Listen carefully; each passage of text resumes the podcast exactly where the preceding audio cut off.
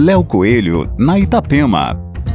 Olá, ouvintes da Itapema. Atualmente comandando os assuntos internacionais de Santa Catarina, Daniela Abreu é uma das boas surpresas da nova fase do governo. Originária da iniciativa privada, com energia de sobra para vencer muitos desafios, Daniela se destaca nas conexões internacionais com o Estado.